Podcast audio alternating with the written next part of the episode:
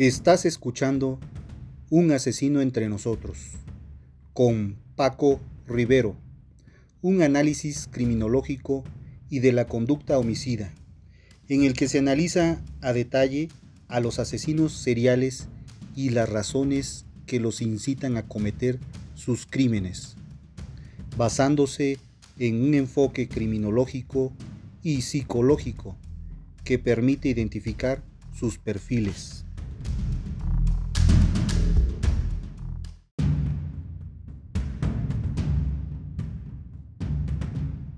Hola a todos, bienvenidos a un capítulo más.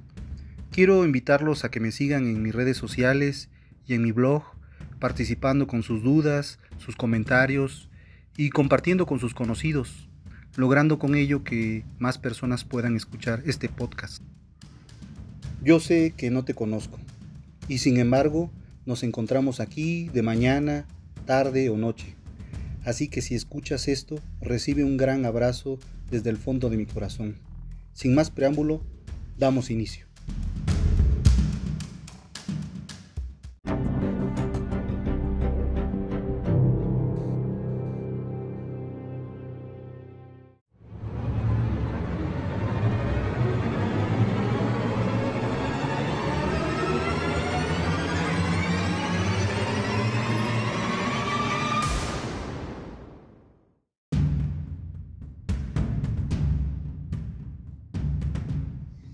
Películas de psicópatas y asesinos en series. ¿Crees tú que haya cosa más aterradora que imaginar a un depredador humano, a un asesino serial que sale a cazar a sus víctimas? Si quieres más información sobre películas de asesinatos, tal vez te pueda interesar una lista de películas que te recomiendo. Si bien el asesinato o la provocación de torturas y agresiones sexuales a otras personas se considera algunos de los actos más terroríficos y condenables de nuestra sociedad, son también de los que más fascinación producen. Son la muerte y el dolor los que inspiran el terror, pero también curiosidad. Es por ello que los crímenes brutales que han sido protagonizados por un buen número de productos de ficción, aunque muchos de ellos pueden estar basados en historias reales. Las historias sobre asesinos, sean reales o ficticias, inducen al cine y a la literatura. Durante el siglo XX, con la expansión del séptimo arte, muchas historias trágicas de asesinos múltiples o asesinos en serie han sido la temática central de estas obras. En concreto, los asesinos seriales generan mayor incomodidad y también más morbo. Existen pocas cosas más aterradoras que imaginar a un depredador humano que sale a cazar a sus víctimas. En cuanto a la fascinación que provocan, la razón deriva probablemente de que poseen características. Un modus vivendi, el comportamiento y la psicología de los asesinos en serie se ha convertido desde hace décadas en una importante rama de estudio de la criminología. Respecto al término psicópata, que puede definirse como aquella persona que posee una alteración de las emociones fuera de lo que se considera neurotípico, no todas las personas que presentan una psicopatía cometen brutales crímenes. Algunos son funcionales en la vida laboral, social o familiar. Sin embargo, muchos asesinos, en serie o no, sí poseen características psicópatas Infligir daño a otro, a priori, parece un acto poco inteligente a nivel evolutivo, dado que el ser humano solo es capaz de prosperar mediante la colaboración con sus iguales. Por todas estas razones triunfan las películas de asesinos en serie o psicópatas, porque nos gusta deleitarnos con la fascinación que provocan los locos actos que a veces puede cometer los seres humanos. Si te parece, Aquí te recomiendo una serie de películas sobre asesinatos seriales que eh, aquí noté, algunos son clásicos, algunos de ellos están basados en historias reales. La caja de Pandora de 1904. La película, basada en la novela de Frank Wedekind, narra la vida de Lulu, una mujer con un tortuoso pasado, que sobrelleva la culpabilidad del homicidio accidental de su esposo. En la película, y para no dar más detalles sobre el final, ocupa un lugar crucial la aparición del personaje de Jack el Destripador, célebre asesino en serie de Londres, que mató como mínimo a cinco mujeres en el distrito de Whitechapel. M, o la letra M, 1931. M, película de suspenso alemana, estrenada en 1931, que se destaca por el uso de técnicas de iluminación innovadoras y el uso fuera de la pantalla para maximizar la sensación de horror. Además, M se considera una de las primeras películas de la historia que toca los temas de asesinos seriales. Han Beckert es un asesino de niños torturado psicológicamente, presunto pedófilo, que aterroriza Berlín. Cuando las autoridades no logran atraparlo, el mundo criminal de la ciudad se une a los mendigos de la calle para hacer el trabajo ellos mismos lo que desencadena una carrera entre los dos grupos para encontrar al asesino primero y someterlo a su propia forma de justicia. El título de, título de la película se refiere a la M de Murder, asesino, que está pintada con tiza en la chaqueta de Beckert. Peppington, de 1960, una película británica de suspenso psicológico, estrenada en 1960 que inicialmente causó indignación por su descripción del boyerismo, la pornografía, los asesinatos en serie y el abuso infantil. Sin embargo, más tarde pasó a ser considerado un clásico. El asistente de cámara Mark Lewis es un joven perturbado que mata a mujeres, filma sus últimos momentos. De niño había sido abusado psicológicamente por su padre, quien experimentó con él para monitorear su reacción al miedo. El Diablo ataca de noche, en 1958. Esta película clásica alemana narra la historia de un asesino serial que aterroriza a la población de Hamburgo en plena Segunda Guerra Mundial. La SS, entonces, interviene en su búsqueda.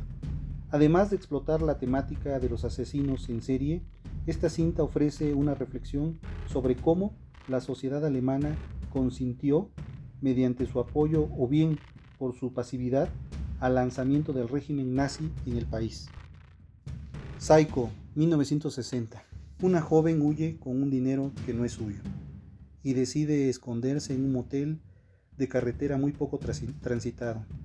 De hecho, solo cuenta con la presencia del gerente del hotel, Norman Betis, un joven que vive con su madre anciana en una casa adyacente. Lo que no sabe la joven mujer es que el obscuro secreto que guarda el propietario.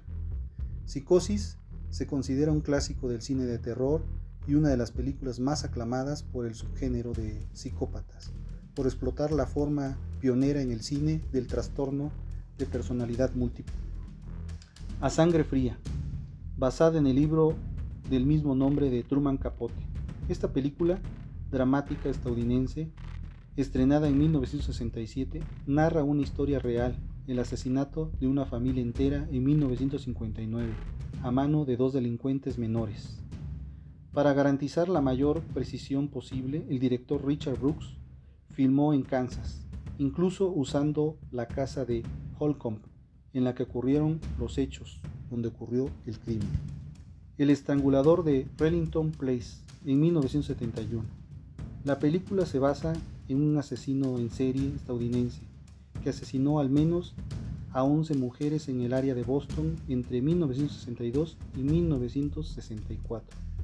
Sus crímenes fueron tema de numerosos libros y una película, aunque el número exacto de víctimas, así como su identidad, resultó ser un tema de controversia. La primera víctima del estrangulador de Boston, una mujer de 55 años, fue agredida sexualmente y estrangulada en su departamento saqueado el 14 de junio de 1962. Durante los meses siguientes, siguientes otras mujeres de entre 65 y 85 años fueron asesinadas en circunstancias similares. Fue hasta que en 1965 Albert de Salvo, un recluso de un hospital psiquiátrico estatal que tenía un historial de robos desde la década de 1950, confesó los asesinatos. De Salvo fue declarado culpable de agresión sexual, condenado a cadena perpetua y finalmente fue asesinado en la prisión estatal de Wilpoli en 1973. Halloween de 1978. Un pequeño de 6 años de edad asesina a su hermana y al novio de esta una noche de Halloween. Tras pasar 15 años encerrado en un psiquiátrico, vuelve el 31 de octubre para aterrorizar a sus vecinos. Viernes 13 de 1980. Un grupo de jóvenes disfruta de unos días de descanso en un campamento, donde, sin saberlo, fue asesinado otro chico tiempo atrás. Ahora, ellos serán el objetivo de un cruel asesino serial. Pesadilla en la calle del infierno, 1984. Esta película de terror presenta al villano Freddy Krueger que mata a sus víctimas invadiendo sus sueños y es propenso a hacer chistes de mal gusto y de un humor incongruente. Esta primera película derivó de múltiples secuelas, series de televisión y una nueva versión de 2010. Ahora vamos con una de mis preferidas, el silencio de los corderos, de 1991. Aclamada película de suspenso estadounidense estrenada en 1991, fue el primer thriller psicológico desde Rebecca en 1940, en ganar el Oscar a la mejor película. La dirección de la película y un guion muy locuaz, junto con una interpretación inmemorable de Anthony Hopkins como asesino en serie caníbal, dieron como resultado una barrida de cinco premios Oscar, principalmente Mejor Película, Mejor Director, Mejor Actor Principal, principal Mejor Actriz Principal y Mejor Guión. La aprendiz del FBI, Clarice, Clarin Sterling, interpretada por Judy Foster, es convocada a entrevistar al asesino en serie encarcelado Aníbal Lecter, Anthony Hopkins, para buscar información que le ayude con los casos de Buffalo Bill, un asesino en serie que despelleja a sus víctimas. Lecter se ofrece a ayudar en la investigación a cambio de ser trasladado a una instalación diferente, creando una tensión y un clima de terror insostenible para Sterling. El silencio de los corderos se basó en una novela homónima de 1988, la más vendida de Thomas Harris, la segunda de cuatro en centrarse en Aníbal Lecter. Seven de 1995. El Departamento de Homicidios de la Policía de Nueva York persigue a un asesino en serie que comete asesinatos relacionados con los siete pecados capitales. La gula, la avaricia, la pereza, la lujuria, la soberbia, envidia e ira. Psicópata americano del año 2000. Se trata de una adaptación al cine de la novela del mismo nombre, de Britt Easton Ellis una descripción extraordinariamente gráfica de la violencia obscena. Patrick Bideman es un psicópata que trabaja en Wall Street y comete violaciones y asesinatos. Lo que tanto remarca la película como novela trata de hacer una equiparación de las actividades de un asesino, que tan pronto va a comer a restaurantes de lujo como a cometer los crímenes más atroces a modo de crítica, la sociedad del consumo. From Hill, 2001, desde el infierno. Es la adaptación al cine de la novela gráfica del genio Alan Moore. Un comentario sobre el declive del imperio británico visto a través de los asesinatos de Jack el Destripador. El cómic de Alan Moore se basó a su vez en de una de las cartas firmadas, al parecer, por el propio asesino en serie que envió a la policía en el año de sus crímenes, en el año de 1888. Monster o Monstruo del 2003, película basada en el caso de Eileen Urnors, interpretada por Charlene Theron, una estadounidense que asesinó al menos a siete personas entre 1989 y 1990. Su caso llamó la atención nacional sobre temas como la relación entre género y, violencia y el tratamiento legal de los actos de autodefensa de las mujeres. La inmersión de Terón en el papel casi reconocible, le ayudó a convertirse en la primera africana en ganar un Oscar a Mejor Actriz. Bueno, ahora vamos con la frase del día. Siempre parece imposible hasta que se hace. Nelson Mandela. Hasta aquí amigos, les doy las gracias por escucharme, por el apoyo que he recibido en este podcast. Realmente este apoyo ha servido bastante para seguir creciendo y seguir haciendo nuevos contenidos para ustedes. Espero sus comentarios. No me despido, solo les digo hasta el próximo episodio. Infinitas gracias y gracias por estar. Mi nombre es Francisco Rivero. Este fue Un asesino entre nosotros. Y nos escuchamos la próxima semana. Hasta entonces. No olviden hacer sus comentarios.